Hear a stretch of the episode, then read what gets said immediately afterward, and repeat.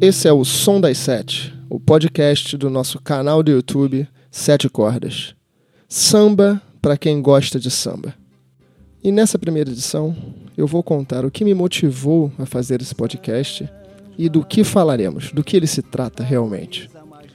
Começando pelas motivações. As rodas de samba que eu participo aqui no Rio de Janeiro, que eu faço com meu grupo PSR, Projeto Samba de Raiz, o grupo do qual eu faço parte e toco violão de sete cordas. Normalmente eu canto sambas que eu sinto que as pessoas não conhecem o samba, apesar deles terem sido gravados por compositores famosos, como Monarco, Candeia, Cartola. Isso se dá pois a mídia impõe que a gente escute apenas o que ela quer que a gente escute. E normalmente quando você chega numa roda de samba, você já sai de casa sabendo as músicas que você vai ouvir.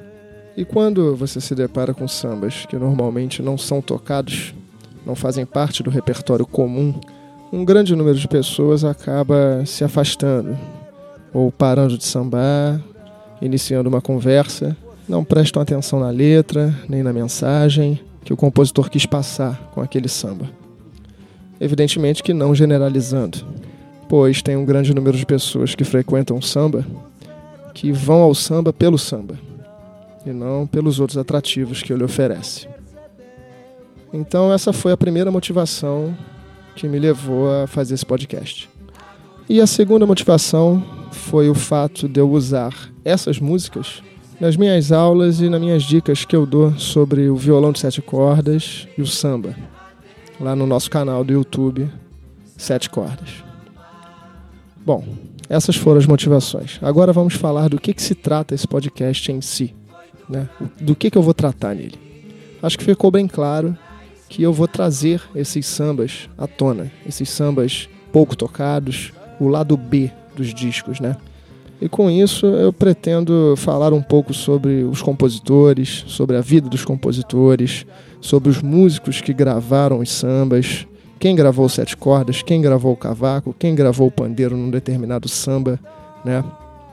Trazer algumas informações sobre a vida deles e a vida dos compositores, trazer curiosidades sobre a música, se houverem, e falar um pouco do texto, da interpretação do texto das músicas. Bom, e é isso. Nosso podcast vai se tratar disso. Samba para quem gosta de samba. Pretendo fazer programas semanais regulares para vocês, trazer dois sambas por programa e ao final do programa sempre tocar um trecho das músicas que falamos e indicar os discos aonde vocês possam estar ouvindo.